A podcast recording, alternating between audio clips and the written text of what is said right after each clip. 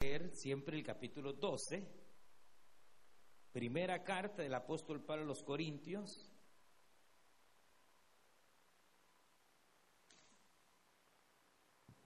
Capítulo 12.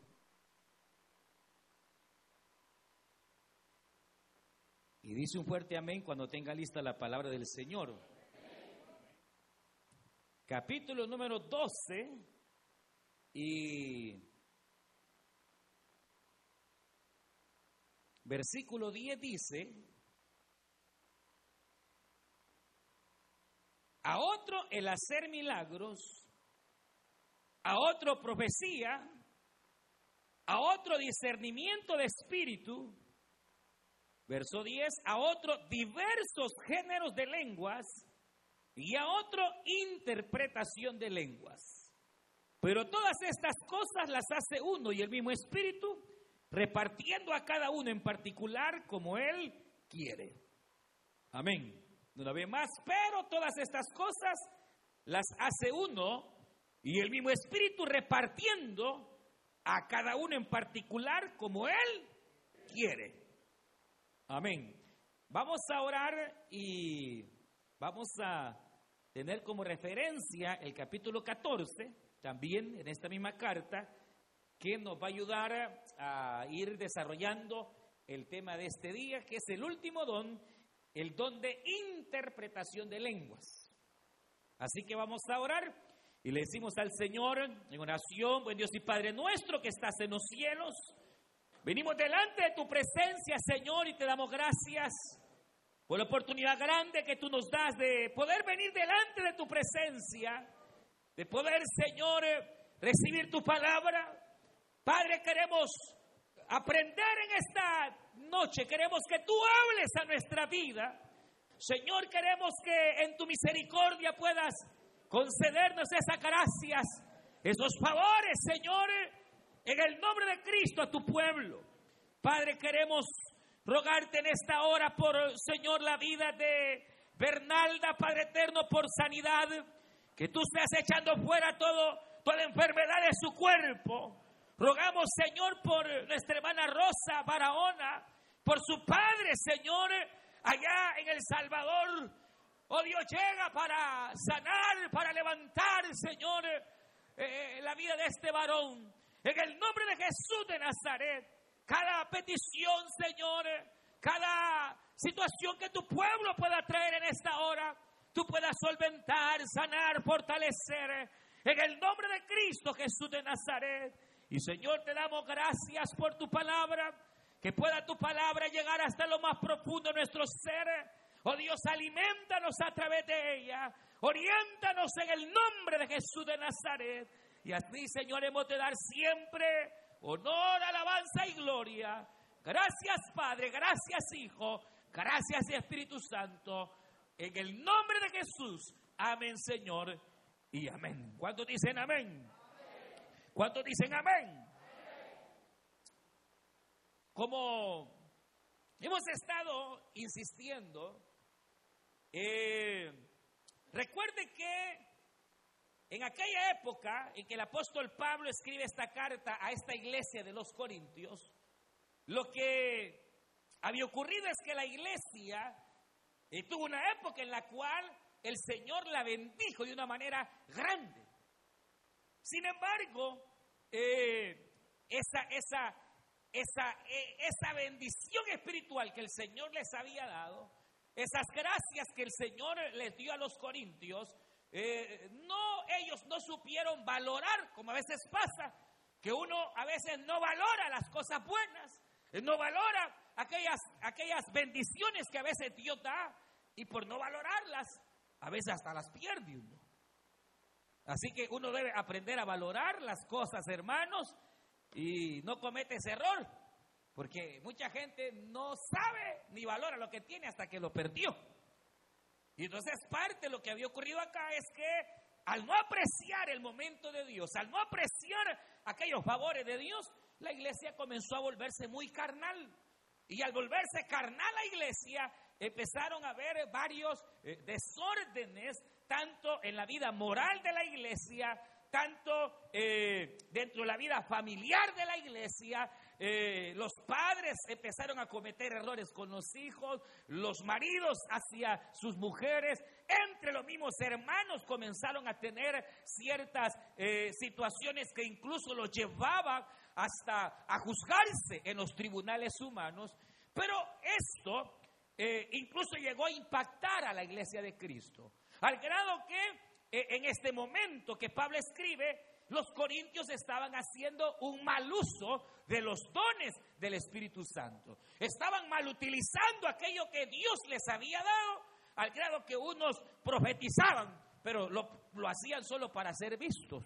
Otros venían y hablaban lenguas, pero lo hacían para sentirse más cristianos y espirituales que otros. Y, otros eh, mal utilizaban los dones al grado que se llegó a caer en cierto desorden cuando la iglesia se reunía. Y entonces Pablo dentro de esta carta, que es una carta correctiva, no es tanto doctrinal, sino corregir las deficiencias, viene Pablo y empieza a, establecer desde el capítulo 12, el 13 y el 14, cómo es que deben de usarse los dones espirituales. Y hemos venido hablando del uso correcto de los dones espirituales, que hemos dicho que son capacidades sobrenaturales que el Señor le concede al creyente o a la iglesia para que ésta sea edificada o edifique a otros. Entonces, ¿qué son dones del Espíritu? Son talentos o capacidades sobrenaturales que Dios le da a un hombre común y corriente como usted, a un hombre común y corriente como yo, a una mujer común y corriente como usted, pero que de pronto empiezan a tener habilidades sobrenaturales. Y entonces estos dones son nueve, no son siete, no son diez, no son once, son nueve dones. Y para su estudio es que estos nueve dones, estos nueve talentos, estas nueve gracias del Señor eh, para estudio es que se dividen en grupos de tres. Un grupo de tres otro segundo grupo de tres y otro tercer grupo de tres dones. Tres, seis, nueve. Nueve talentos que para su estudio se agrupan precisamente en tres. Los dones de poder, que ya lo vimos. Los dones de poder son el don de fe, el don de las sanidades, porque el Señor puede sanar, hermano. Y sin necesidad de un médico, de repente alguien viene y recibe, hermanos, la sanidad, el hueso roto se compuso. Diga gloria a Dios. De repente un hermano que tiene el don de sanidad, lo que ocurre es que casi siempre que él ora, él no ha ido a la universidad. Él no tiene un, un, un, qué, un certificado que diga que es médico pero por medio de él fluye el poder del Espíritu Santo y él al poner sus manos, hermano, viene el Señor y le sana. Entonces, aunque no siempre que él ore va a haber una sanidad, pero casi siempre que él ora por una persona viene la sanidad. Pero la sanidad es instantánea, es inmediata. Y la, o puede ser una sanidad progresiva, pero se diferencia de cualquier otro tipo de sanidad porque no se necesitó de médico, no se necesitó de medicina, sino que sin medicina y sin médico el Señor obró la sanidad.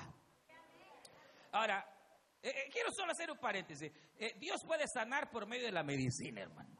O sea, Dios puede sanar Dios, los médicos, Él les ha dado sabiduría, la ciencia Dios la da. Eso de que, uy, es pecado que usted vaya al doctor. No, no, no, no. Eh, hay, hay, hay la sanidad directa de Dios que no necesita médico y a veces hay sanidad que Dios le otorga a través de un medicamento. Y, y usted sabe lo que yo le voy a decir ahorita. Cuando Dios no va a sanar, ni la mejor medicina, ni el mejor hospital, ni el mejor doctor. Se murió. Cuando Dios dice no, puede acudir al más grande cirujano, al mejor y más grande hospital y a la mejor y más eh, poderosa medicina, pero si el de arriba ha dicho que no, hasta ahí se llegó. Así que no vaya a andar con, con cosas, ¿verdad? De que Uy, hermana, qué pecado, fue al doctor. No, si los médicos para eso están. El problema tal vez sería confiar más en el médico que en Dios. Cuando hay una enfermedad o algo, primero confíe en Dios, ore al Señor, pídale al Señor. Y por eso hay que pedir los dones de sanidades, para que entre más hermanos con don de sanidad hay, mire, e, en lugar de andar enriqueciendo a esa gente y a esos médicos, mejor ofrende a la iglesia. Lo más que uno es bien menso, hermano. Uno es menso, uno es. Y no ve las cosas como deberían de ser. Pero eh, eh, de repente, hermano, hay que creerle a Dios. De hecho, hay que saber que Dios puede obrar, hay que saber que eh, está el don de sanidad. esos son dones de poder, el don de fe, el don de sanidades, diversas sanidades y el don de milagros. Y el milagro es algo sobrenatural que puede pasar porque nada hay imposible para Dios, hermano. El milagro, usted ya sabe, es algo que va en contra de lo natural se rompe las leyes de la naturaleza y ocurre el gran milagro y de donde no hay, hubo, aleluya. Y de donde menos se creyó, la bendición vino y, el Señor vino y hace el milagro. Esos son los dones de poder. Aparte de los dones de poder, están los dones de ciencia, de conocimiento, que son aquellos en los cuales Dios comparte un poquito de su conocimiento con un creyente. Y dentro de estos está el don de palabra de sabiduría, donde hay personas que Dios las hace sabias. Y no con la sabiduría humana, sino con la sabiduría divina, hermano. Y a veces ocurre que se supone que uno entre, uno entre más viejo más sabio y al contrario, entre más viejo más tonto. A veces, a veces, a veces. Aquí no hay, allá por la China, ¿verdad? Pero a veces, hermano, y ocurre que hay jovencitos que deberían de ser tontos porque son jóvenes y tienen más sabiduría que un viejo. ¿Por qué? Porque tiene la sabiduría de Dios. O porque Dios ha puesto en esta jovencita, en este joven, espíritu de sabiduría, donde sabiduría y se vuelve sabio. No por la vejez, no por el tiempo, sino por el don de sabiduría, que es la capacidad de ver el bien y el mal, es la capacidad de tomar una decisión correcta ante alguna encrucijada de la vida. Entonces, ese es el don de palabra de sabiduría. Pero está también el don de ciencia, que es aquella capacidad que Dios le otorga a un cristiano para que él pueda conocer, saber algunas cosas pasadas, cosas presentes y cosas que vienen. Cosas que humanamente es imposible saber. Que humanamente usted no sabe y de repente el Espíritu le revela y le muestra alguna situación, hermanos, que va a acontecer, alguna situación que puede pasar, el Señor viene y le revela a uno donde está la palabra de ciencia y entonces lo que es oculto sale a luz. Entonces, e, ese don, eso es natural, porque naturalmente, ¿cómo podríamos saber? ¿Cómo? Eh, eh, pero, pero Dios da. Yo les he contado el caso, por ejemplo, a mí una vez me robaron. Y me robaron en la iglesia. Pero Dios me dijo quién me robó. Y cuando yo fui donde el hermano y le dije, mire, fíjese que me falta esto. No, no sé, me dijo, porque Dios me dijo, él lo tiene. Y cuando estaba en el parqueo ya después de la noche, ya él llegó y me tocó. Llorando, hermano, sí, yo lo tengo. me puede revelar a uno cosas, hermano. Eh, eh, eh, cuando de repente esté el don de ciencia, Dios puede revelar, y no siempre. No siempre, o sea, no es que aquel que tenga el don de ciencia es brujo, no, no, no, no, de ninguna manera. De repente Dios le da la capacidad de ver más allá, de saber, de revelarle Dios algo a alguien, ya sea de su vida, de la otra vida de la persona, alguna petición que viene, y de repente aquel que tiene don de ciencia viene y le dice, decirle a la fulana, que lo que me está pidiendo mañana le viene. Entonces usted va, usted va y va donde la Mira, hermana, fíjese que Dios me acaba de decir que dice que lo que usted está pidiendo mañana le viene. Y como fue Dios, le llega mañana, porque Dios no miente, Él es fiel, Él cumple su palabra, lo que Él ha dicho lo cumple. y a su nombre. Claro, claro. Entonces, esa es palabra de ciencia, cosas pasadas, cosas que están pasando en el presente y cosas que vienen. Pero, pero a veces no. E, esta misma persona tiene el don de ciencia y a veces no ve. No ve ni una, no ve eh, como Eliseo, que él tenía el don de ciencia, y cuando aquella mujer se le muere el hijo y ve en angustia delante de Eliseo, Eliseo le dice al criado, ve, ¿qué le pasa? Porque el Señor no me ha revelado qué le está pasando. Entonces a veces no, se lo bajan a uno, hermano, y no ni cuenta de Dios. Porque el don actúa conforme la gracia de Dios, pero ese es el don de ciencia el don de sabiduría y el de discernimiento de espíritu. El que tiene discernimiento de espíritu tiene una antenita que usted no ve porque es espiritual. El que tiene discernimiento ese sabe cómo anda cada hermano. Aleluya. El que tiene discernimiento sabe eh, eh, qué clase de espíritu está obrando en alguna situación. Ese, como tiene una antenita especial que Dios le da, de repente llega a alguna casa y siente que ahí está el diablo. ¿Sí? De repente anda limpiando la casa del hermano y como tiene la antenita, ¡mm! le huele algo raro que está pasando por ahí. El que no tiene esa antenita, hermano, no ve nada. Cualquier gritón, cualquier predicador dice aleluya, gloria a Dios y ni sabe que el diablo le está predicando y le está dando herejía. Pero el que tiene la antenita, ¡ay! se la huele, hermano. Y cuando de repente, en lugar de que sea Dios el que está hablando, es el diablo, sabe y, y, porque tiene esa antenita que es el don de discernir qué espíritu está obrando a través de un predicador, a través de un don aparentemente espiritual, a través de cualquier circunstancia puede saber si es Dios, si es el diablo o si es el espíritu humano el que está ahí tratando de hacer algo. Eso uno lo dice. Yo les he contado el caso, eh, estaba yo en el parque, venía un hermano a todo volumen oyendo a un predicador y cuando lo oí, ¡pau! El espíritu. Y le dije, apaga eso, le dije, eso no es de Dios. No, pero que es el fulano y que no sé qué. Eh, no, no me late, no, no me da mi espíritu, le dije yo. No, pero es que mire que este fulano viene a una campaña y que va a predicar y, y, y hasta pedirle permiso quería, me dijo, para ir. Y mire, usted sabe que tiene un compromiso porque era la hora del culto. Eh, usted es libre de hacer lo que quiera mientras eh, no haya usted un compromiso con su iglesia.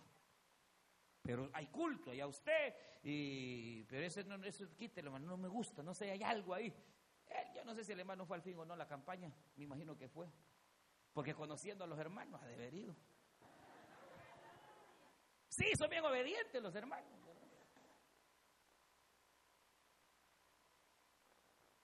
Pero la cuestión es que eso pasó en el parqueo de la iglesia y habían tres hermanos conmigo. El lunes, en la mañana, me está llamando uno y me dice, hermano, oiga la radio. Hermano, un gran escándalo.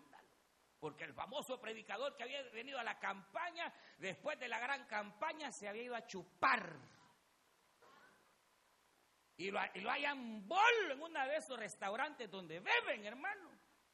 Y se hace el gran escándalo y de repente ahí estaban los, pastores diciendo no, que no, y todavía remate a una hermana, sí, que el año pasado lo trajeron, que mi pastor lo llevó a la casa y me manoseó a la cipota. Escándalo, hermanos. Escándalo. Pero, pero, pero, pero, eh, eh, cuando hay discernimiento de espíritu, uno sabe y diciendo, este es de Dios, esto es de Dios, esa profecía viene de Dios, esta hermana está enojada. Este varón saber con quién anda peleado, uno, porque carnal la, la profecía. O pues si no, este hermano está conectado a esa profecía de Dios. Uno, uno puede discernir. Y eso se le llama discernimiento. Por eso se llama dones de ciencia, que es donde Dios comparte parte de su conocimiento en sabiduría, en conocimiento de cosas pasadas, presentes y futuras y en discernir qué clase de espíritu está obrando en alguna circunstancia. Entonces, el último grupo es el que se conoce como los dones de palabra, que son aquellos en los cuales Dios comparte su voluntad o parte de su voluntad o parte de su deseo al creyente. Y en esto está que estos dones de palabras son tres el don de diversos géneros de lengua, que eso es sobrenatural, Imagínese que alguien que apenas habla español, o yo ya anda masticando el inglés, y de repente empieza a hablar un idioma que jamás se escuchó, jamás se crió por allá, jamás estudió esa lengua y de repente está hablando lenguas extrañas, lenguas que él no conoce, lenguas que nunca ha oído, pero que por el Espíritu las está hablando y habla misterio, dice la palabra del Señor. Y que, hermano, decíamos que el don de lenguas es el don por medio del cual el Espíritu Santo se comunica con el Espíritu del creyente. Y el Espíritu habla misterios. Y entonces eh, eh, eh, viene el cristiano y cuando el cristiano habla diversos géneros de lenguas, porque no es una misma lengua. Mire, hay siete mil lenguas. Solo ahorita hay siete mil lenguas, siete mil idiomas, idiomas, lenguas, dialectos, más de siete mil. Aparte, hay otro montón de idiomas muertos. Es decir, dialectos que ya no se hablan, un día se hablaron, hoy desaparecieron, pero como Dios es el mismo de ayer, de hoy y por todos los siglos, hermano, de repente ocurre que eh, eh, la persona, el creyente, está hablando lenguas extrañas, dialectos extraños que él no entiende, pero que Dios sí entiende por su espíritu. Y entonces, obviamente, eh, eh, hay que orarle a Dios con el entendimiento. Pero a veces ocurre que uno cuando ora con su razonamiento, con su entendimiento, pide cosas que uno puede creer que son necesarias, pero que realmente no lo son. Uno puede hasta pedir locuras, hermano. Pero cuando uno ora en el Espíritu, cuando uno ora a través de las lenguas, ahí está pidiendo uno lo que realmente uno necesita. Y entonces el Espíritu Santo viene y se apodera de nuestras vidas, de nuestras lenguas, y empieza a darnos poder, a darnos llenura, a darnos vida espiritual a través del hablar en lenguas. Por eso Pablo dice, capítulo 14, yo hablo lenguas más que todos ustedes. Porque cuando alguien practica el hablar en lenguas es cuando se hace fuerte espiritualmente.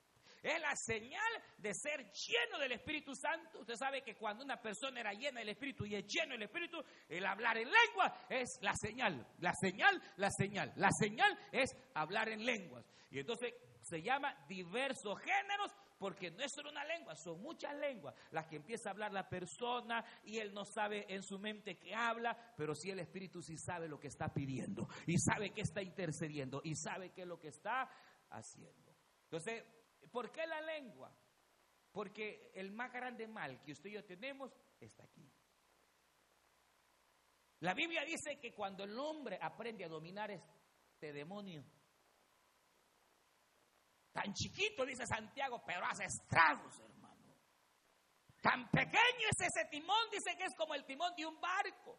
Imagínese el gran buque, el gran barco, y un timoncito chiquito le hace así y allá va el barco por allá. Y viene el timoncito y se vuelve para acá y el gran barcote para allá. Un timón tan pequeño es capaz de dominar todo un buque. Así es la lengua, tan chiquitita, pero es capaz de dominar todo el cuerpo. Por eso dice que la mujer prudente es aquella que sabe callar. El hombre prudente es aquel que sabe dominar su lengua. Porque dijo Cristo que de toda palabra ociosa que habláramos o habláramos, un día seremos juzgados. Porque la lengua es, hermanos, eh, es como un fuego que incendia, dice la Biblia, todo el cuerpo. Y es una gran realidad. Científicamente está comprobado. E, el núcleo en el cerebro. El nódulo cerebral que, hermano, maneja la lengua está cabalito en el centro del cerebro. Entonces, cuando usted dice, me voy a morir, usted mismo está llamando a la enfermedad. Y todo su sistema eh, eh, eh, inmune empieza a debilitarse. Porque usted está dando la orden para morirse. Cuando usted habla de gracia, cuando usted habla tonteras, Ay, eso que usted está hablando puede, hermanos, infectarle todo su cuerpo. Igual cuando usted en lugar de hablar tonteras, lo que habla y confiesa es la promesa de Dios. Y entonces la promesa de Dios puede inflamarle su alma y saber que aunque hay enfermedad, yo me declaro sano por la sangre del Cordero, porque escrito está que por la llaga de Cristo yo soy sano. Escrito está que Jesús se llevó mis enfermedades y mis dolencias. Porque escrito está que entre más débil, Él me hace fuerte, aleluya. Porque escrito está que los jóvenes flaquean, los jóvenes se cansan, pero los que esperan en Jehová tendrán nuevas fuerzas como el búfalo. Oh, aleluya. La palabra, la palabra. La mayoría de cosas Jesús las hizo y los milagros por la palabra. Y hubo gente viva que supo eso. Parece le decía, Señor, no tienes que ir hasta mi casa para que mi siervo sane. Solo di la palabra. Porque al dar la palabra, mi siervo sanará. Si cuando el Señor maldijo la higuera, llegó y la maldijo porque no era tiempo de higos. Pero al, al no ser tiempo de higos, no tenía que tener flores. Y Jesús ve que tiene flores. Y al ver que tiene flores, se supone que tendría que tener higos. Y el Señor sabe que no tiene, hermano. Lo que Él va a hacer es darle una lección a sus discípulos. Porque vemos muchos cristianos así. Parecemos, pero frutos, hermano. Y entonces va el Señor y cuando la ve, la, ve que no hay fruto y le dice, jamás, nunca nadie coma más de ti. Y se fueron. Al día siguiente el Señor vuelve a pasar por el mismo lugar de, de adrede lo hace. Y como sabía que Pedro era tremendo, a Pedrito puso ahí cerquita que pasara. Y le dice, Señor, la higuera que ayer maldijiste está seca. Porque se secó hasta las raíces. Y el Señor dijo estas palabras, todo aquello que dijeres con tu boca. Y si lo creyereis, será hecho. Aleluya. Y a su nombre. Lo que tu boca diga, si tú lo crees, será hecho.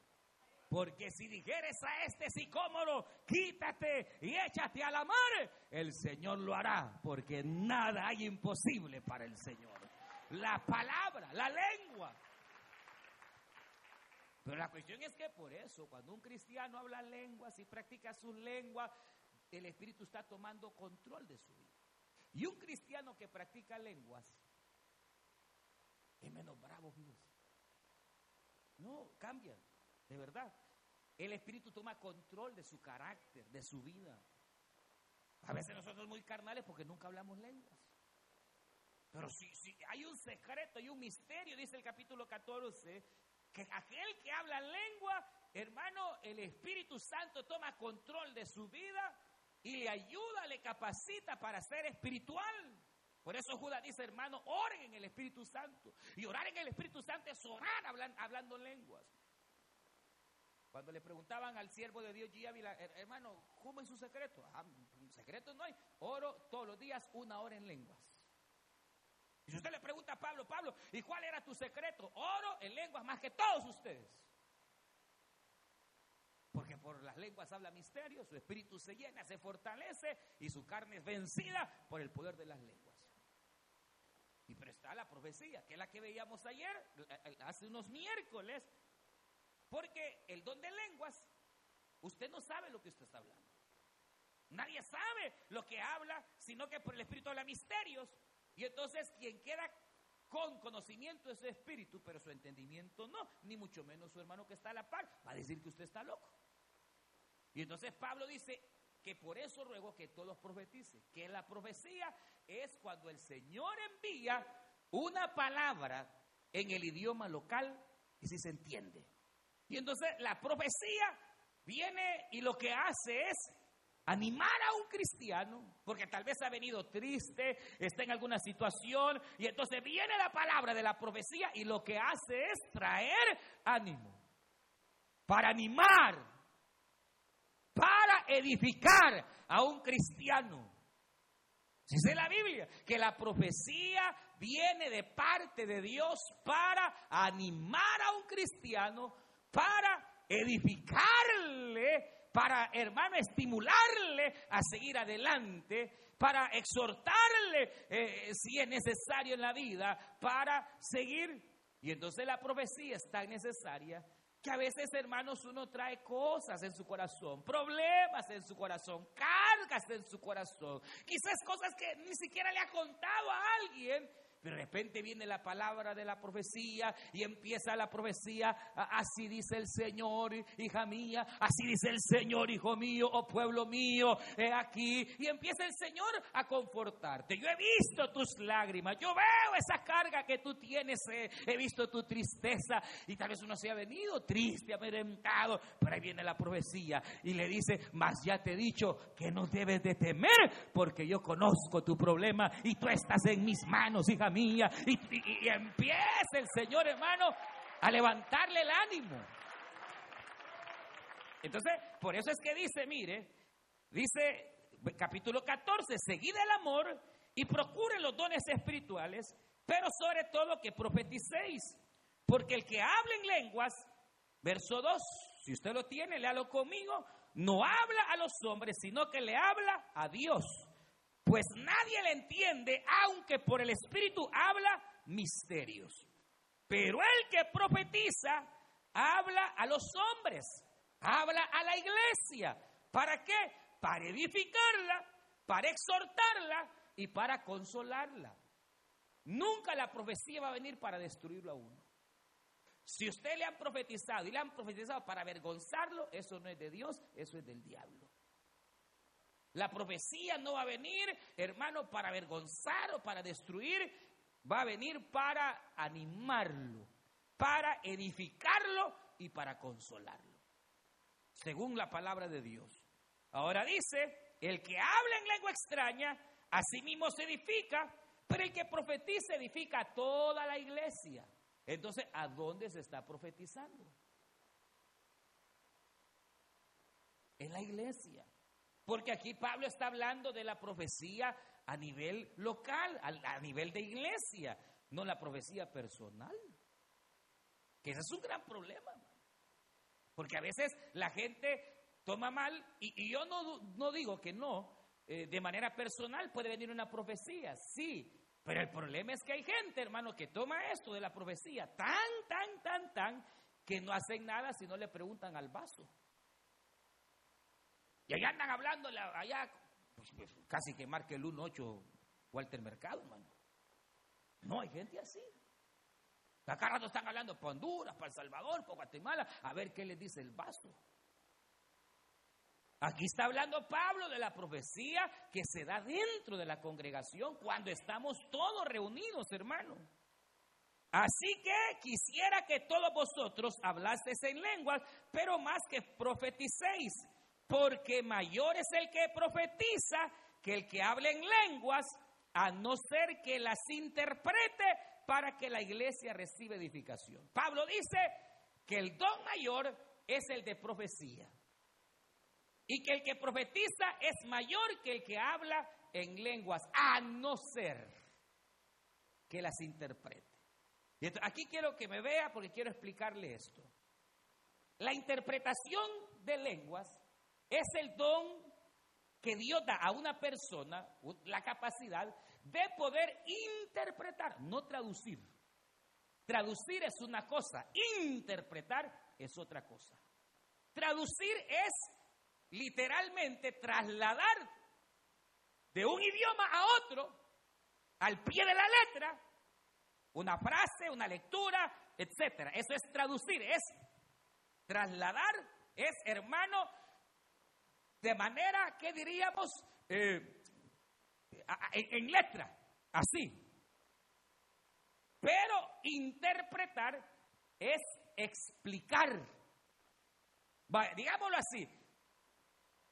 Traducir o interpretar es explicar el significado de una palabra. traducir es sencillamente trasladar de un idioma a otro una palabra. Y entonces, si usted dice home, ¿qué es, ¿cómo se traduce en español? ¿Qué es home? Es casa. Esa es una traducción. Pero una interpretación explica que es home. Y entonces, mire, le voy a interpretar home. A home se le llama así a un hogar, una familia, una casa donde habita mucha gente y que donde hay un papá, una Le estoy explicando. Entonces, eso es una interpretación. Interpretar es explicar el significado de una palabra, traducirle solo así, traducir de un idioma a otro lo que una palabra representa. Y entonces cuando se habla de interpretar, no se habla de traducir. Es decir, que una persona empezó a hablar lenguas extrañas y va a traducirse exactamente letra por letra. No, no, no, no. El espíritu lo que hace es poner un sentir en la persona en el cual ese sentir va de acuerdo a lo que las lenguas están hablando. Y entonces, ¿qué ocurre? Que el que interpreta lo que él, él, otra persona, ha estado hablando en lenguas, lo interpreta o lo, sí, lo interpreta al idioma local entendible para todos. Y entonces, véame aquí, pues, porque esto es así. Le voy a explicar cómo funciona. La mayoría de nosotros acá en la iglesia le llamamos profecía a lo que es interpretación. Fíjense qué cosa. ¿Va a profetizar la hermana? No, no va a profetizar, va a interpretar. ¿Por qué? Porque por lo general viene una persona y habla sus lenguas y empieza a hablar sus lenguas, habla sus lenguas y de repente esta persona que ha estado hablando lenguas empieza a hablar en español. Entonces, esa no es una profecía. Lo que ella está haciendo es interpretar las lenguas que ella estaba hablando. Los misterios que ella hablaba y que nadie entendía, ahora las está dando en el idioma local. Una profecía, de repente estamos adorando y entonces viene la profecía, no hay lenguas, sino que inmediatamente viene aquella persona que va a hablar en la profecía, dice, así dice el Señor, esto, esto, esto, esto, esto, así, de un solo. La profecía es concreta, va al grano. La profecía dura un minuto, dos minutos más, lo más. Pero esas profecías que duran hasta cinco, diez minutos, ya aparecen predicaciones. Y de repente dicen una cosa y de repente se hacen otra y una sola ensalada, hermano. No, no, la profecía o la interpretación de lenguas es directa, concreta, así dice el Señor, esto y esto, aquí y allá, y se acabó. Por eso la Biblia dice que varios pueden profetizar o varios pueden interpretar, dos o hasta tres en un mismo culto, porque la profecía es concreta, la interpretación es concreta, la profecía y la interpretación van de la mano la profecía y la interpretación casi que es lo mismo. Por eso dice aquí Pablo, yo quiero, mire cómo dice, vaya, para que vea. Dice, así que quisiera, verso 5, que todos vosotros hablaseis en lenguas, pero más que profeticéis, porque mayor es el que profetiza que el que habla en lenguas, a no ser, a menos que el que habla en lenguas las interprete, entonces el que interpreta es igual al que profetiza. El que profetiza es igual al que las interpreta. Y entonces, mire, ahora pues hermanos, si yo voy a vosotros hablando en lenguas, ¿qué os aprovechará si no os hablare con revelación o con ciencia? Vamos a ir al versículo 12. Así también vosotros pues que anheláis dones espirituales, procurar abundar en ellos para edificación de la iglesia. Por lo cual el que habla en lenguas extrañas pide en oración interpretarlas. Verso 14. Porque si oro en lengua desconocida, mi espíritu ora, pero mi entendimiento queda sin fruto. ¿Qué pues? Oraré con el espíritu, oraré con el entendimiento cantaré con el espíritu, pero también voy a cantar con el entendimiento. Porque si bendice solo con el espíritu, el que ocupa el lugar de simple oyente, ¿cómo dirá amén a lo que tú estás diciendo o a tu acción de gracias? Pues no sabe lo que has dicho. porque tú a la verdad bien das gracias, pero el otro no es edificado. Doy gracias a Dios que hable en lengua más que todos vosotros, pero en la iglesia prefiero hablar cinco palabras con mi entendimiento para enseñar también a otros que diez mil palabras en lengua desconocida. Hermanos, no seáis niños en el modo de pensar, sino sed niños en la malicia, pero maduros en el modo de pensar. En la ley está escrito, en otras lenguas y con otros labios hablaré a este pueblo, y ni aun así no irán, dice el Señor. Así que las lenguas son por señal, no a los creyentes, sino a los incrédulos, pero la profecía no a los incrédulos, sino a los creyentes. Verso 23. Si pues toda la iglesia se reúne en un solo lugar y todos hablan en lenguas y entran inconversos, esa es la palabra para indoctos o incrédulos, no van a decir que están locos, pero si todos profetizan y entra algún incrédulo o indocto, para todos es convencido, por todos es juzgado. Ve, acá pues el cuadro. Pablo dice, cuando estén en la iglesia y hayan muchos inconversos, no hablen lenguas. Hablen lasquedito. Hable usted calladito para con Dios. Porque si en la iglesia hay mucho inconverso y los hermanos comienzan a hablar muchas lenguas, van a decir que llegaron a un manicomio. Los inconversos van a decir, ¿y esta gente qué le pasa? Los inconversos hermanos se van a asustar. Ahora, imagínense qué cuidado tenía Pablo para el inconverso. Ahora, si se reúne toda la iglesia, inconversos casi no hay, hay pocos, hay pocos inconversos y todos son creyentes, pues denle en lenguas, hermanos, y hablen y que el poder de Dios se sienta. Todo va de acuerdo al lugar. Todo va de acuerdo, hermanos, al ambiente. Y entonces dice Pablo, mire, mire, pero ¿a dónde quiero llegar? Pablo está diciendo, miren, si hay, están en la iglesia y hay inconversos, muchos indoctos, entonces no hable lengua, pero sí profetice. ¿Está entendiendo? Te quiere decir que cuando usted habla lenguas y después usted profetiza, realmente no está profetizando, sino que está interpretando las lenguas. Porque siempre que usted habla y previamente ha estado hablando en lenguas, es interpretación no es profecía. La profecía no va acompañada de lenguas. ¿Estamos? Pues, pues, si no, arranque la paginita. Por mí no hay problema, el problema es suyo. Pero aquí así dice, hermano.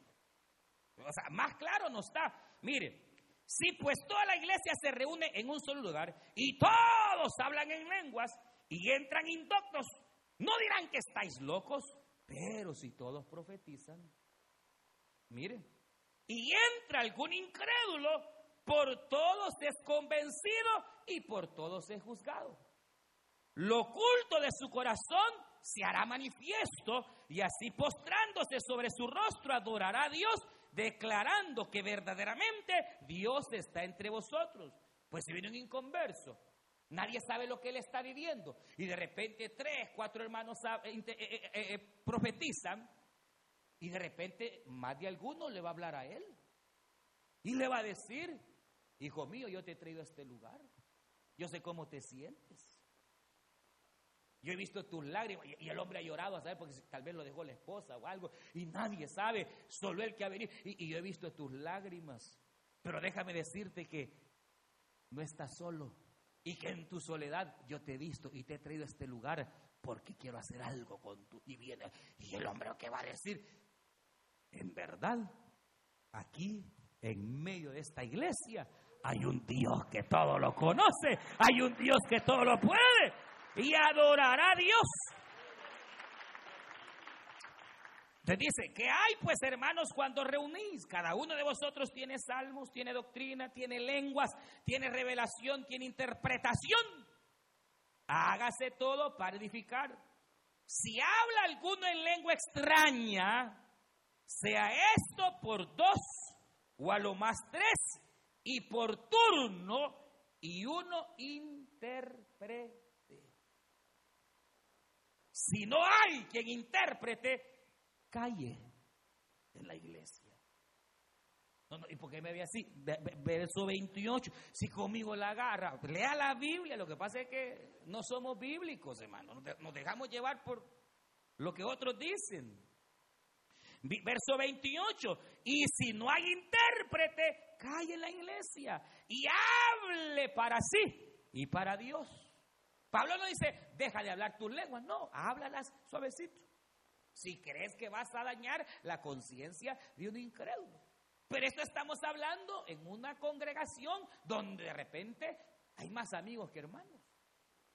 Pues de repente en la iglesia sabemos que hay tres, cuatro, cinco amigos, pero de ahí son hermanos, pues puede haber cierta libertad, momento para esto, momento para lo otro, pues para todo hay tiempo, para la gloria del Señor.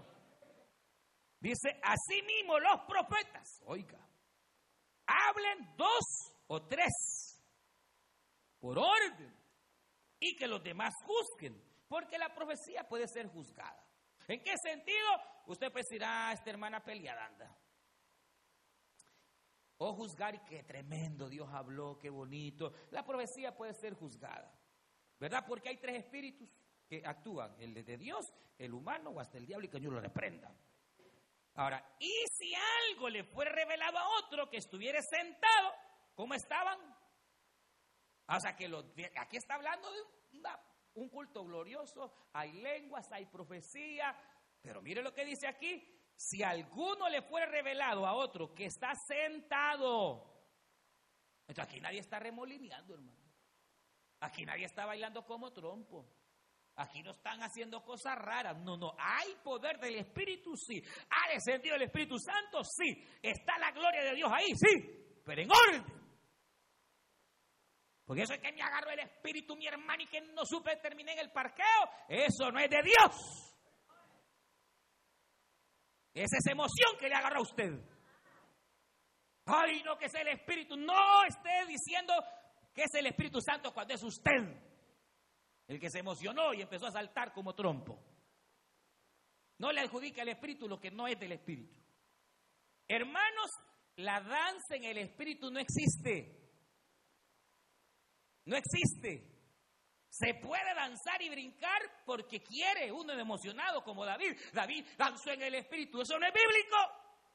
La Biblia no dice, y el Espíritu tomó a David y David danzó. No, David, de alegre que halló el arca, empezó a danzar. Pero no fue el Espíritu. No adjudique al Espíritu lo que no es. Ahora, ¿y, y danzar es pecado? No, si cada quien adora como quiere. Pero hay cosas que no le debemos adjudicar al Espíritu Santo. Y la danza en el Espíritu no es bíblica. No hay ni un solo versículo donde de repente alguien le agarró el Espíritu y le agarró la brincadera. Ni uno. Ni uno. No hay, no existe. Todos estaban sentados. Aquí dice, eh, si, de repente una hermana está hablando lenguas y lenguas y lenguas y otro siente lo que la hermana está diciendo, el Espíritu pone palabras en él, no tenga miedo. Puede hasta ponerse en pie y decir, así dice el Señor. Y empieza a hablar o profetizar, porque al fin y al cabo es lo mismo. Interpretar las lenguas o profetizar es lo mismo. El mismo mensaje va a venir de Dios, la misma palabra va a venir. La diferencia es que cuando es profecía no hay lenguas. Y cuando es interpretación se hubieron lenguas. ¿Estamos? Sí, porque le veo algunos unos ojitos de desorbitados. Entonces, planteemos que profetizar e interpretar es lo mismo. La diferencia está en que cuando viene la profecía, no siempre la profecía va a venir de lenguas. Inmediatamente uno siente en el corazón, está orando, adorando y de repente siente en su corazón las palabras. El Espíritu le pone las palabras y él empieza a sentir aflicción. Eh, eh, viene la palabra aflicción, soledad y entonces viene y ya no, ya no resiste y dice, así dice el Señor, hijo mío, no te sientas solo. vino palabra. Y esa palabra es la que vino y cuando se suelta la profecía, ahí empieza pa pa pa pa pa pa pa pa pa pa pa pa pa pa y pa y se acabó. ¿Por qué? Porque la profecía es clara, es concreta, es bíblica, es concisa y no dura cinco minutos, hermano. Se fueron. Vaya. Dice, verso 26, que hay pues, hermanos, cuando reunís, cada uno de vosotros tiene salmo, tiene doctrina, tiene lengua, tiene revelación, tiene interpretación.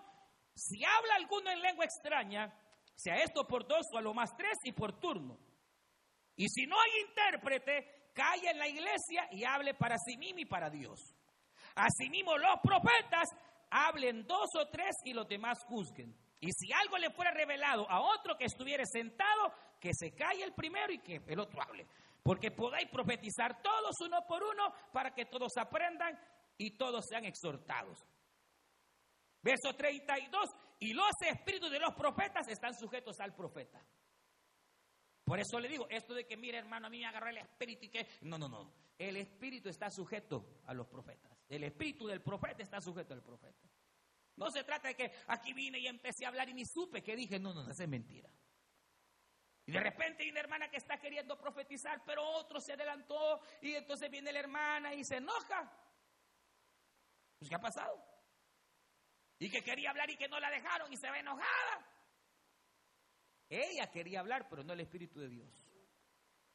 Porque cuando es el Espíritu de Dios, no se enoja. Es dócil. Y ella sabe que ahorita no profetizó, pero después puede profetizar. Y si no lo hizo hoy, lo puede hacer mañana. Diga gloria a Dios. Porque el espíritu de los profetas está sujeto. Pues Dios no es Dios de confusión, sino de paz, como en todas las iglesias de los santos.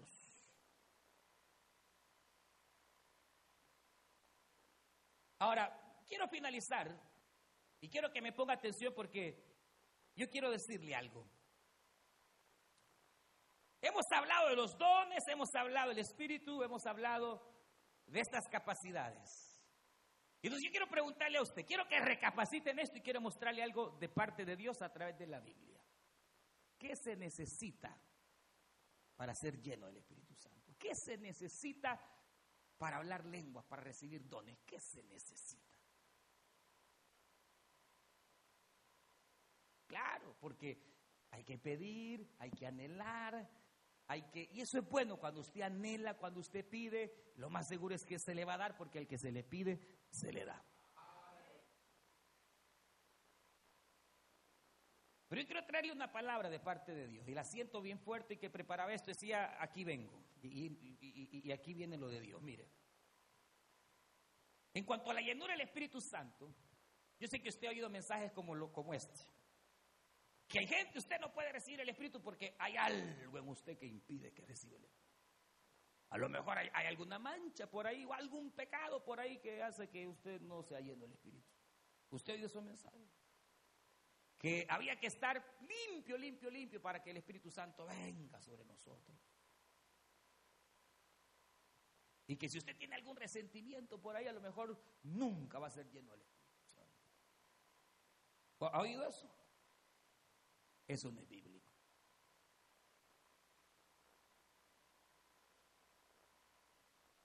Solo hay una condición para poder recibir el Espíritu Santo y ser lleno del Espíritu Santo. Y no es la que usted cree. Porque fíjese que el Espíritu Santo lo puede recibir hasta un inconverso. Yo conocí un evangelista que él había sido cristiano de pequeño y luego se apartó, un puertorriqueño. Y él ahora era ingeniero, tenía plata y un día estaba en el bar tomando con los amigos y de repente en ese bar empezó a sentir una tristeza. Y así como estaba, cae de rodillas y empieza a hablarle.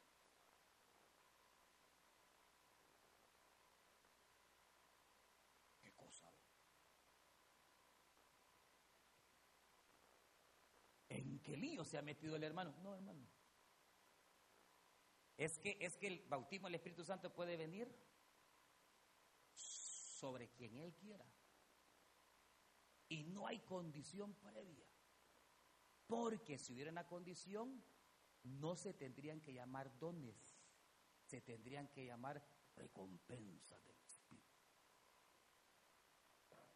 ¿Y qué es un don?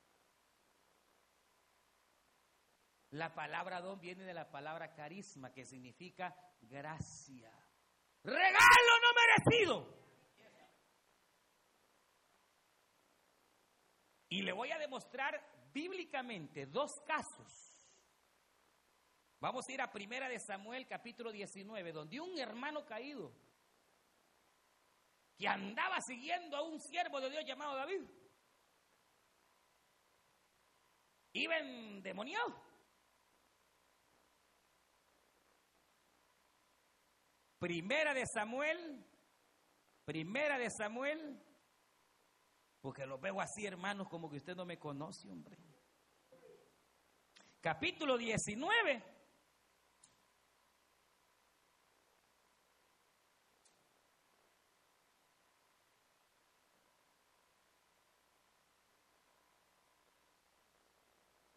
Vamos a ir desde el verso 20. Entonces Saúl envió mensajeros para que trajeran a David, los cuales vieron una compañía de profetas que profetizaban, y a Samuel que estaba allí y los presidía. Y vino el Espíritu de Dios sobre los mensajeros de Saúl. ¿Quiénes eran los mensajeros de Saúl? Eran cristianos. Era gente mala que iba a buscar a David para matarlo, hermano. Mire. Y ellos también profetizaban. Cuando lo supo Saúl envió otros mensajeros, los cuales también profetizaron.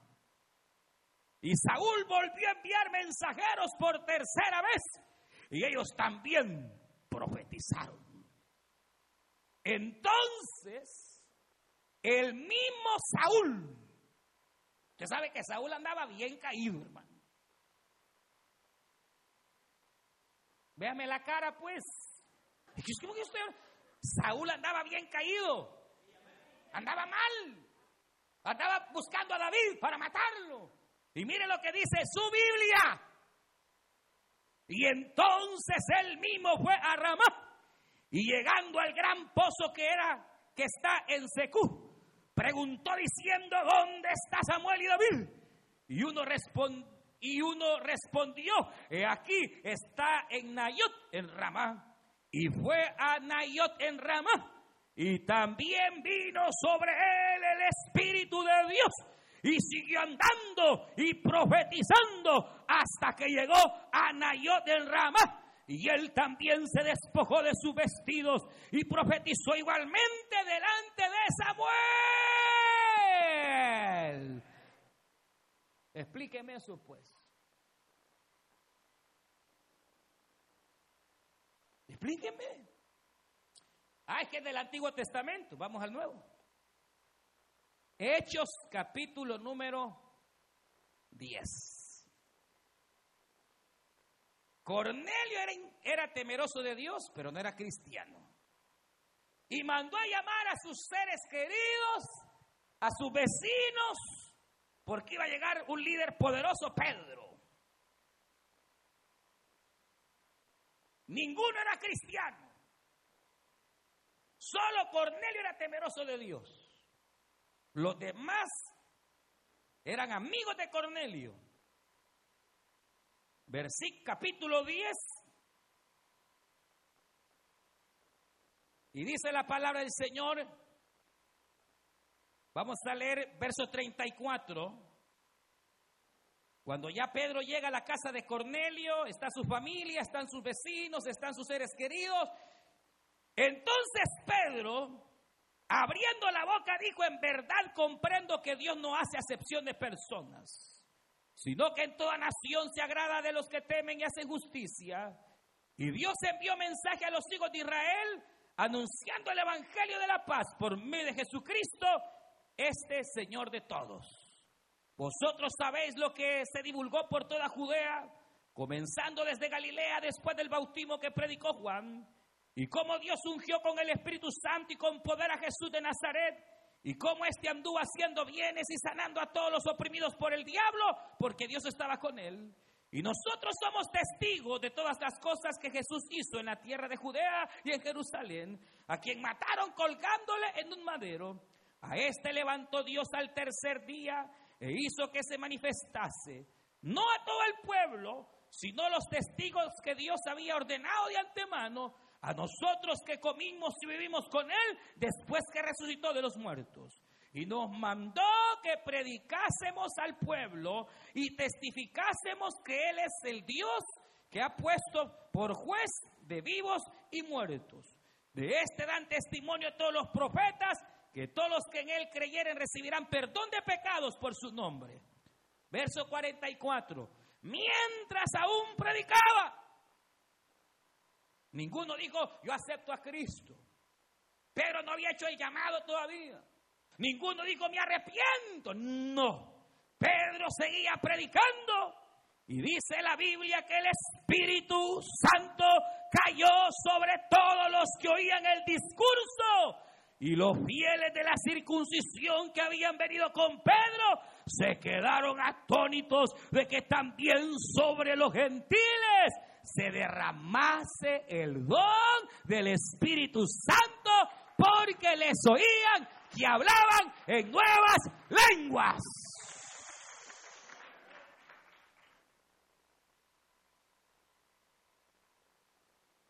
No hay condición. Porque estos no creían. Los soldados de Saúl menos. Hay que anhelar, es cierto.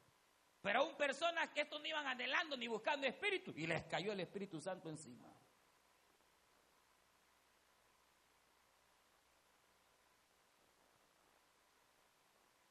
Para recibir el Espíritu Santo solo hay una condición. ¿Sabe cuál es? Estar en el lugar correcto. En el momento justo. Y en el tiempo adecuado. Por eso es que usted no debe faltar a ningún culto, a ninguna reunión, a la vigilia, lo que haya, hermanos, porque usted no sabe si en algún culto el Señor le va a placer y de repente viene el Espíritu Santo y se derrame sobre todos, niños, viejos, grandes, creyentes y no cristianos. Y empecemos a hablar lenguas y lenguas y lenguas y otros a profetizar, aleluya.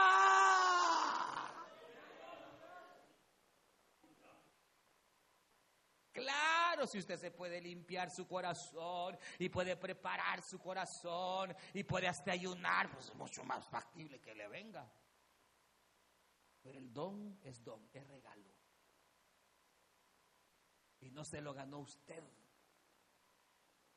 Y ese es el fin del discurso de Pablo. Si alguno habla lenguas o profetiza más que todos, acuérdese que si profetiza no es porque sea más santa. Y si usted es el que más habla lengua, no crea que porque habla más lenguas es el más santo. Oh, que de repente usted tiene don de sanidad y sana, no es porque es el más santo. Todo don que se recibe es por pura misericordia.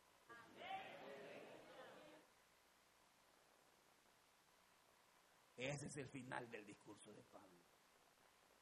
Que el que tiene dones sepa que los tiene por la misericordia de Dios. Para que no ande de creído.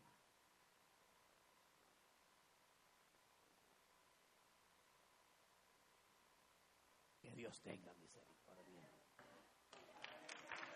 Vamos a orar.